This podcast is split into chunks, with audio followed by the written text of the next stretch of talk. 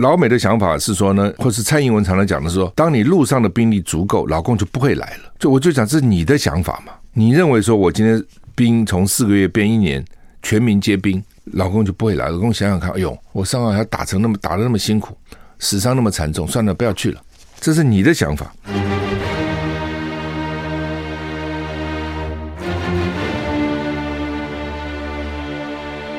赵少康时间，吃喝玩乐骂，和我一起快意人生。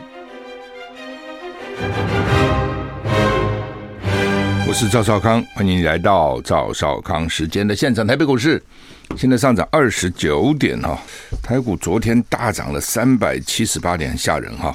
昨天就涨了二点六四个百分点，昨天新台币也升了一角多哈。台股现在涨二十九点，那美股呢？呃，道琼是跌一百一十二点，跌了零点三四个百分点；S M P 五百跌零点零八个百分点；纳斯达上涨零点六三个百分点；费城半导体费城半导体上涨一点九二个百分点。哈，欧股三大指数也都上涨，台股现在涨三十三点，逐步向上，现在涨三十七点，一步一步往上加一点，加一点，加一点。哈，天气啊、有三天还不错啊。是暖阳哈，他们说呢是可以出去，就在这个过年之前赶快大扫除吧，因为冷气团呢马上就接着来了哈。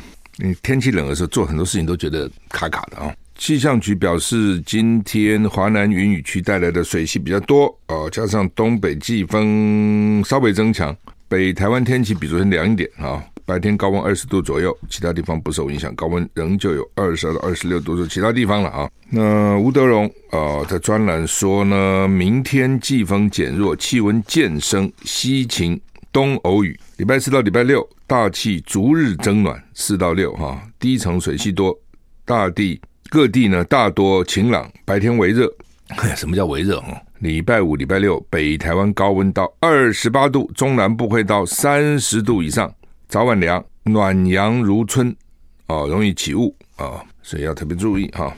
吴德荣说，下礼拜天封面通过，强冷空气紧接着南下，北部、东部转有雨，气温骤降，越晚越冷。下礼拜一到礼拜三受到强冷空气影响，目前各国模式模拟强度还不一致啊、哦。大陆冷气团就是台北气象站，小于十四度，几率比较高，接近强烈大陆冷气团。十二度，我上次不讲嘛，十度就是寒流了哈，十四度叫大陆冷气团，十二度叫强烈大陆冷气团，小于了哈，所以反正啊，结论就是礼拜四到礼拜六慢慢慢慢暖啊，四五六礼拜天封面通过，下礼拜一二三很冷，就这个意思，四五六好，一二三冷，所以你这四五六抓准机会啊，好好的打扫一下吧啊，总是要打扫吧哈。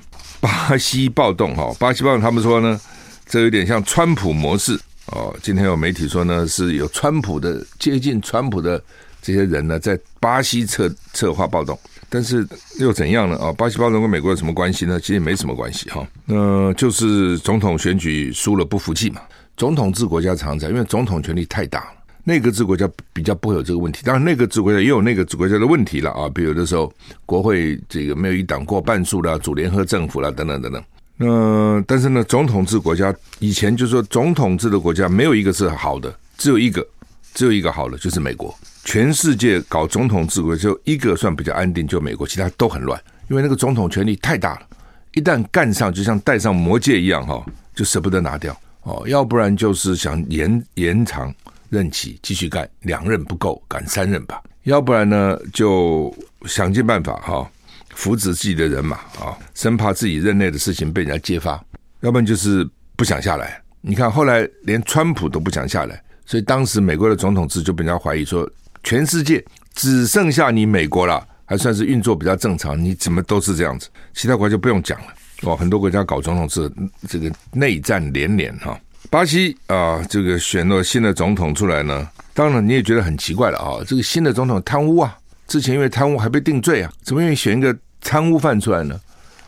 就是巴西人可怜嘛，因为他宁愿选一个贪污犯，他不选一个贪污犯，他原来总统比贪污犯对他们还可怕，好吧？你就贪点钱就贪点钱吧，至少呢，你你让老百姓日子好过一点啊。那你现在后来搞一个呢，不见得没贪污哦，只是还没抓到。但把老百姓搞得呢，这个民不聊生，苦不堪言。那时候疫情来了，也叫大家不要打疫苗，要大家不要打口罩，不要戴口罩，跟川普跟美国一样，就是巴西的小川普了，学川普。啊，巴西人整死了，经济也一塌糊涂哦。原来那个至少经济搞得还可以啊。哦好吧，这个那他选输了也不服气啊，就要暴动哈。那现在说安全部队已经拘留了一千五百人，所以你看暴动人一定很多了，光抓就抓了一千五百人哈。那这个落选的这个总统呢，波索纳洛呢，在跑到美国，那美国现在民主党好像不太爽，影响嘛，他是巴西川普，民主党怎么会爽呢？你说你是巴西拜登，民主党也就算了，巴西川普，所以呢，在美国民主党不爽，有人想把他赶走了。不过他突然说肚子痛。这很戏剧性，真痛假痛也不知道。那他肚子痛，被送到美国佛罗里达 Orlando 一家医院。哈，Orlando 就是美国太空总所的，呃，美国的 NASA 厂那边发射。哈，那另外最大的迪士尼乐园啊，叫做 Disney World，不是 Disneyland 啊，不是不是 L N D，是 W O R L D World 世界迪士尼。我第一次到迪士尼就是到佛罗里达 Orlando 的 Disney World。而不是到加州的这个 Disney Disneyland 啊，那那个地方天天气什么都还不错哈。好，那 BBC 报道，巴西极右翼前总统波索纳洛支持者好几千人昨天闯进国会大厦、总统府跟最高法院，安全部队拘留了至少一千五百人哈。巴西当局开始拆除这些抗议地点的营地，他们都扎营了哈。巴西总统鲁拉。他的社群媒体公布影片，显示出政府大楼内部遭到破坏的情况，到处都是碎片。卢拉表示，恐怖分子摧毁了巴西的公共财产，而这在巴西历史上是头一遭。无论艺术品、重要历史物品、电脑、椅子，许多物品都被摧毁。巴西司法部长指出，将确保触犯法律人被救者。这有点上次啊，台湾那个太阳花运动，什么冲进行政院有没有？哦，不过他们冲进行政好像破坏还好了，就拿了那个秘书长的太阳饼哈。那当然不可能没破坏了哈，一定会有一些的。但是反正只要冲进去，应该哎，冲进去的时候那个多爽啊，对不对？我终于冲进政府机构了哈，哇，那个有些人就可能会失控哈。波索纳洛的妻子稍早证实，波索纳洛因为二零一八年遭受的刺伤，腹部不适哦，被刺过，正在美国佛瑞佛罗里达州奥兰多郊外的一家医院观察。美国联邦众议员卡斯楚受访时表示，波索纳洛不应该待在佛罗里达。美国不应该成为他的避难所，他应该被送回巴西。卡斯楚说：“这个专制主义者煽动巴西国内爆发恐怖主义。”也有其他民主党议员同意卡斯楚的看法。好，那么这是民主党议员对他不不爽了哈。泽伦斯基说：“乌东一个采矿小镇很危急，说西方军援延长乌克兰的苦难啊。”俄罗斯了，俄罗斯呛说呢：“西方的军援啊，你这个军援你给他嘛，你就让他一直打，没一直拖嘛，本来就。”他打不下去，大家就谈谈嘛。他 现在一直打，好，一直打。那乌克兰不是一直受苦吗？但从乌克兰角度啊，他就说你要把退占领的领土还给我，否则很难谈。乌克兰总统泽连斯基最新谈话表示，俄罗斯正在全力夺取乌东顿巴斯地区的采矿小镇苏勒达尔。克里姆林宫发言人就是莫斯科发言人呢说，西方供应乌克兰武器只会增加并且延长乌克兰人的痛苦。无所谓啊，痛苦是乌克兰人啊，老美很高兴啊。对不对？你不从不同的角度看嘛？乌克兰痛苦关老美什么事啊？乌克兰总统泽伦斯基警告，俄罗斯人已经把最大努力集中在采矿小镇苏勒达尔，当地断垣残壁，俄军伤亡惨重。国防部官员指出，俄军企图占领苏勒达尔，但乌军击退了俄军，当务之急将盟友承诺的军事装备送到前线。克里姆林宫发言人说，法国决定提供乌克兰装甲战车，但只谈论。法国的军援没有意义，因为欧洲、美国跟北约集体透过军援向乌克兰注入了数百亿美元。但是发言人说，这无这无法从根本上改变在乌克兰任何事情，只会给乌克兰人民带来痛苦，延长他们的苦难。他驳斥俄罗斯可能有第二波动员的谣言。另外呢，俄军声称占领了关键城市巴赫姆特附近的一处村庄，但消息还没有办法获得证实。显然，这个战打得很艰苦了，一个村庄占领。也要变成一个大事哈。路透社报道，教宗方济各在发表年度演说时谈到俄乌战争，平民地区成为无差别摧毁的攻击目标。教宗说，任何战争行为都是反上帝与反人道罪行，必须受到坚决明确的谴责哈。就任何战争都是很残酷的了哈，但真的都是造成很大的伤害。英国第一次发射轨道卫星，这是它的历史性的太空任务。英国第一次进行太空发射任务。BBC 报道，发射者一号叫 Launcher One，火箭已经从改装后的波音七四七飞机上发射成功。报道中说，要到卫星大约一小时内上路后，这项任务才会被视为成功，就没有发到一半突然掉下来了哈。一小时以后呃进入轨道哈。英国亿万富豪 Bran Branson 旗下的维珍轨道控股公司今天在一个航太港用一个波音七四七喷射客机改良过的发射发射者一号火箭哈，用飞机发射哈，这很特别。我们休息再回来。I like 我是赵少康，欢迎回到赵少康时间的现场。台北股市涨十八点哈，哎，刚刚讲英国发射的轨道卫星，大家现在也在拼这个东西哈，那很怕哈，说将来太空都被哪个国家所占领哈，或是被他领先哈。那这个这个英国这个 Virgin 哈维珍航空老板叫 Branson 哈，这也是一个好像都有点疯狂。不过他们讲嘛，就是说只有那个偏执者能够成功，有些人真的很偏执，一般人觉得是很怪。但是好像成功都这些人哦，哦，你看特斯拉那个老板也怪怪的哈、哦，然后呢，这个维珍这个老板也怪怪的，留一个大胡子。那但是事业蛮成功，赚很多钱呢、他啊搞，你看在美国也是民间的这个发射啊、像特斯拉老板也是啊。那 NASA 通常发射上面就废了，它可以来循环一直不断的使用很多次，就降低成本嘛。那这个英国这个 Branson 呢，他是用。改造的波音七四七在飞机上发射，通常我们看那个发射在地面上那个发射塔很高，哇，发射，它在飞机上发射啊、哦，所以在三万五千英尺高空展开旅程。这个火箭呢，还包含了九颗卫星哈。那第一枚发动机点燃了，什么意思？就火箭呢，因为它很重啊、哦，它很重，它重主要原因它载很多燃料，否则怎么推上去呢？哦，那所以它就比如先。第一颗第一个发动机点燃哦，然后呢，等到燃料用完了以后，就把那个燃那那个那节火箭把它丢了，丢到海里面，通常在海里面，然后这样火箭就轻了嘛，有没有？轻了以后呢，再继续一直烧，最后剩下这个一部分啊、那等于是卫星了啊、往上走哈、呃，所以火火箭等于是再把这个卫星再载上去，载上去以后呢，这个就达到轨道了以后就不需要发动，它在轨道上运行。就不需要动力了，它就自己会运运行哈。那这个很多民众哈，在这个港边啊看这架波音七四七，要给它取个名字叫做“宇宙女孩”哈。那发射一号迅速加速飞向天空，第一阶段燃烧三分钟，火箭分离，继续向上飞哦。他们估计六分钟以后达到的速度，就会进入环绕地球的轨道。那这个七四七宇宙女孩就回到它原来出发点。并没有毁掉，一个七四七蛮贵的，再回来，光会想到在飞机上发射，这就很聪明哦。那当然有很多技术问题要克服了哈、哦。这是第一次第一枚从英国本土把卫星送入太空的火箭。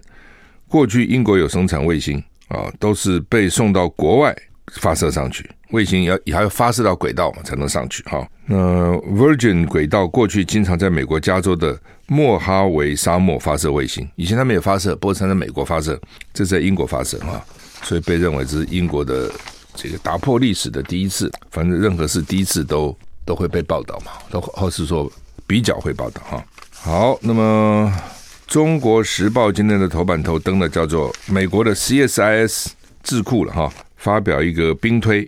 说如他们兵推就是如果中共犯台会怎样？那是说美国、日本、台湾都会惨胜，会胜惨胜，台湾会被摧毁。你要不要被摧毁呢？台湾被摧毁。那这个 CSS 叫做战略及国际研究中心。那他们说哦，他们的这个兵推的结果了哈，是说。美国至少损失两艘航空母舰，好几百架战机啊，两艘航空母舰就三千五百个美军死亡，死三千五百，大概三千五百人。呃，以后好，或者说讲数千美军亡啊，到底他妈多少？说台湾人会死三千五百个，台湾会死三千五百人。美国呢有有数数千美金，数千美军，那数千到底是几千呢？他说大概有三千两百。三千两百个美军丧生，台湾三千五百个，美国人死三千两百个，这数字还蛮接近的哈。好，我们休息一下。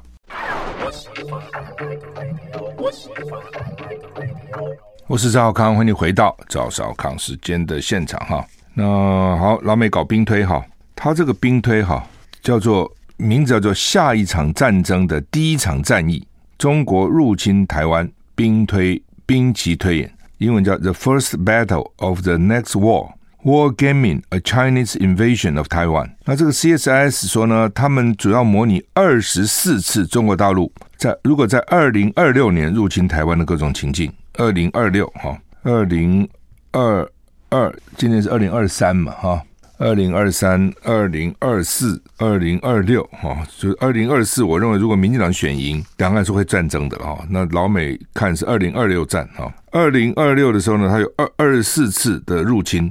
老共哦，他说呢，台湾在多数情境下都活下来了，但美国、日本跟台湾都损失惨重哈。那什么叫做损失惨重呢？就是日本啊，损失一百架战机，一百多架战机，二十六艘战舰，没讲死多少人哈。台湾死三千五百人死伤，死伤损失二十二架巡防舰跟四艘驱逐舰，水电全断，经济重创。美国损失两架航空母舰。十到二十艘大型水面战舰，三千两百人阵亡哈。那当然也有朋友早一大早就传传疑问问我哈，说奇怪了，美国损失两艘航空母舰，美国一艘航空母舰上面占五千人，那两艘不就一万人吗？他怎么才损失三千两百人？还有十到二十架大型的水面战舰啊，还有飞机啊等等哈，怎么才死那么少人啊？那这是当然你可以提出这样疑问，他可能是说航空母舰上不是全部死了。有的被救了啊，等等。另外，当然也有人提出来哈，就说啊，打三个礼拜，台湾没水没电，三天就受不了了，还可能会撑三个礼拜吗？啊，那么这是另外的疑问哈。那么，另外你看，台湾如果死伤三千五百人，美国死伤三千两百人，加起来就七千七了。日本好歹损失个几百人、上千人吧，那就八千多了。那老共损失一万人，老共觉得太划得来了，就就是他这个，我告诉你，这就是老美的观点。老美认为死一万人很多了，老他不知道老从老共的角度看，死万人算是死人吗？死一万人算什么？他十四亿啊，死一万人算什么？毛泽东不是讲过吗？所以这怕什么核子战争啊？我有五亿五亿人六亿人，那个时候死个三亿我也不在乎啊！各位，三亿他都不在乎了，他会在乎一万人吗？会在乎两万人？会在乎三万人吗？所以这就是。中国跟美国哈，在就是说，你老美常常拿自己的想法去去想。你从中国人看这个数字，不是笑死了？美国人你损失三三五千人很大，中国人损失一万人，那叫什么损失呢？好，那也有这个海军的退将一大早传资料给我哈，谢谢我们很多热心的朋友哈。他说这个美国这个 CSIS 的这个这个报告这个推兵棋推演哈，他说哈是管制组，他们也是管制组。他他先以他自己心中的概念认知预设战损结果，再反向执行推演过程，根本违反了一般演习想定的设计理念。兵推呢是求在可控及可承受的条件下，配合时空因素，找出较为可行的解套方案，而不是战损交换率，你损多少，我损多少，不是这样哈。那么这个退将说，他其实参加了这次的推演。但是呢，对 C S S 用这个结果对外发布深表遗憾。就他们有参加推演，但怎么想到他有这样的结论呢？此次兵推中，三方战损数字数字都是由管制组自行估算就确定了，不是电脑模拟或演算，不科学也不客观，是纯属先射箭再画靶。为为什么这这个他的观点值得重视？因为他有参加这次的推演。老美这个推演也会邀请不同的这个专家去。哦，他的目的啊，他说为什么搞这个？目的就是要国军多准备弹药，你就是一个火药库嘛。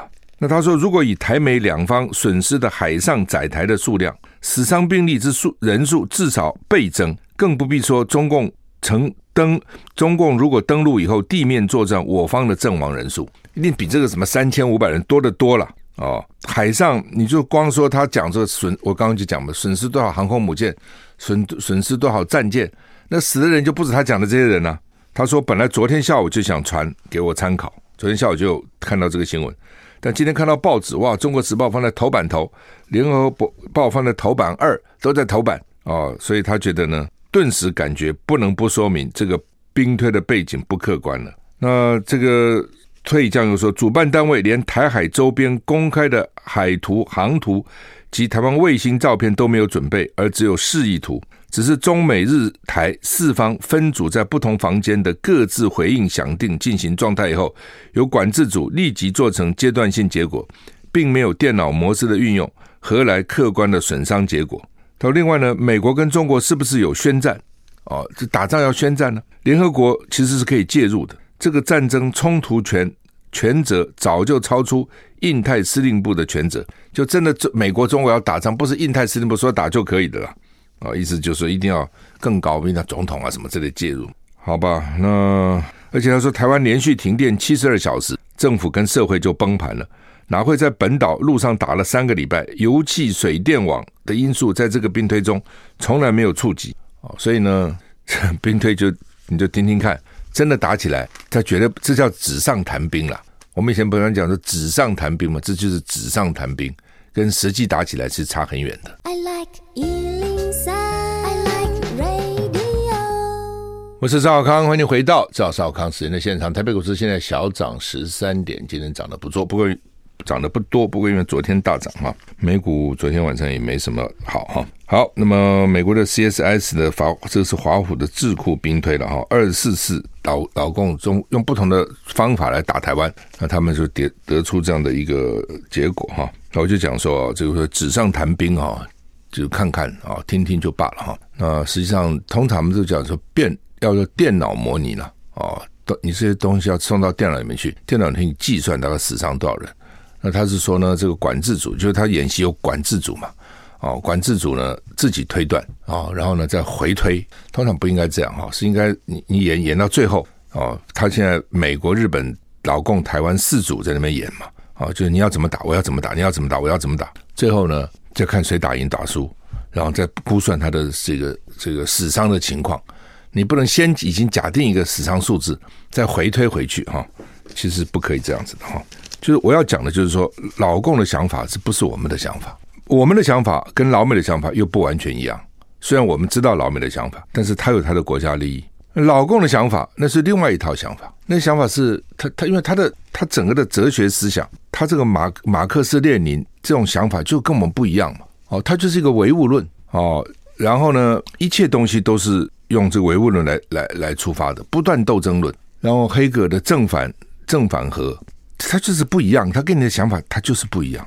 那我也讲过，就是说台湾，好吧，我们至少还学个孔子、孟子，对不对？什么什么四书五经的这些东西，所以我们有我们的基本上的一套做人的一个道理。老美他有圣经，他就宗教；老共什么都没有，大陆他什么都打破了，他也他无神论，他也不相信圣经，也不相信宗教，他把孔子也打打掉了，孟子也打掉了，他也不相信那那一套，所以他。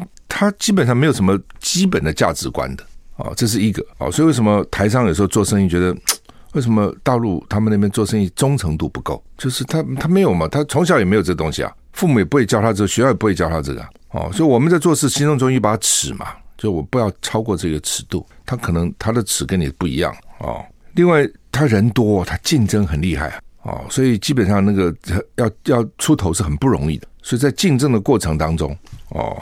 所以那个采取的方式什么都可能都跟我们一定是跟我们不一样。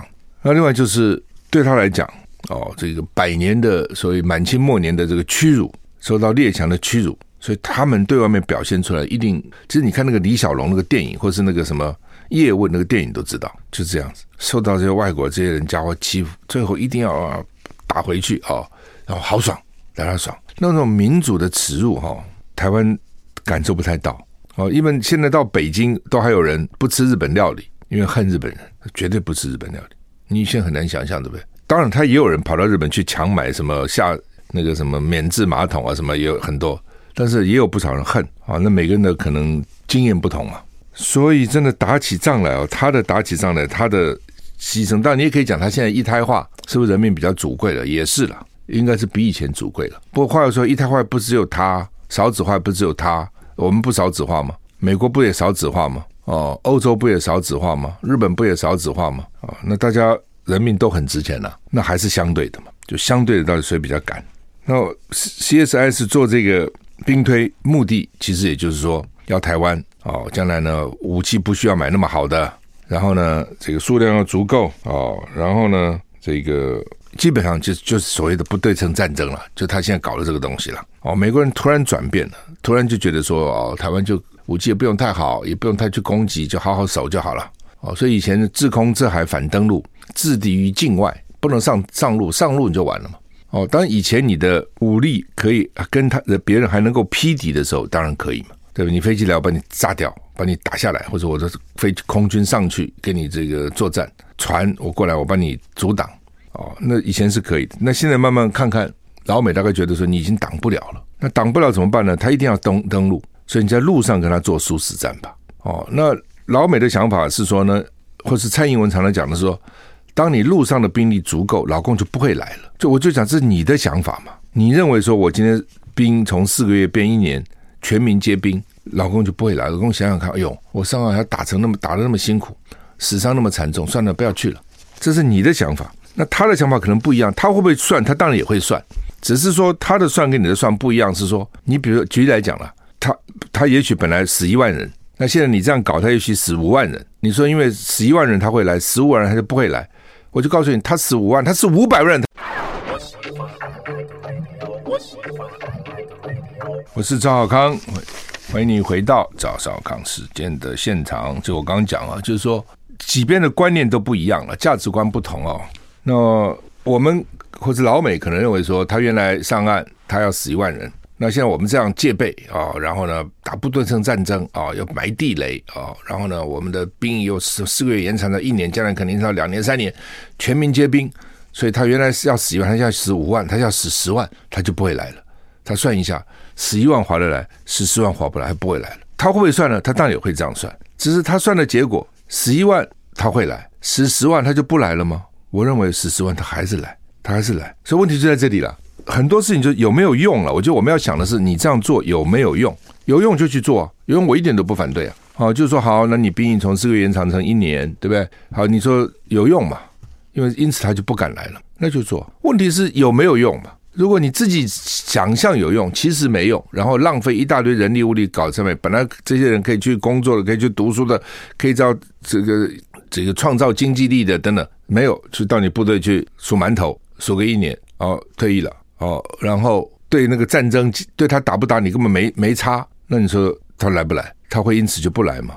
如果说老美说好，只要两岸发生战争，老美一定来，一定派兵跟你打到底，对他也许还有点吓阻作用。如果你老美说我不来，就台湾自己去干，我武装他，那个吓阻力就差很远。所以我才讲，我说你老美是很奇怪，你叫我征兵，你自己怎么不征兵呢？你募兵，你越战的时候还征兵啊？